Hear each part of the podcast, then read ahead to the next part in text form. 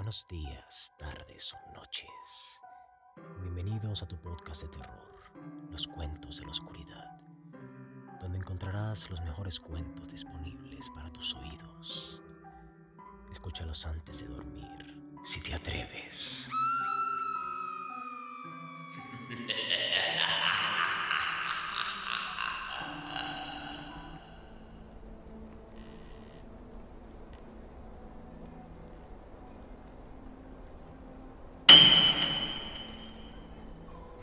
Yule Horror, H.P. Lovecraft.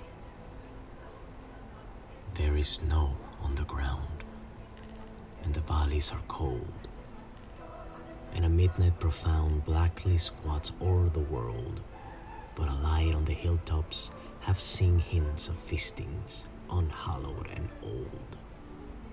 There is dead in the clouds, there is fear in the night for the dead in their shrouds hail the saints turning flight and chant wild in the woods as they dance around a Yule altar fungused and white.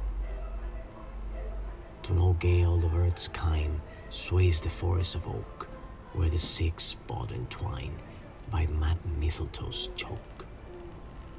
For these powers are the powers of the dark, from the graves of the lost druid folk.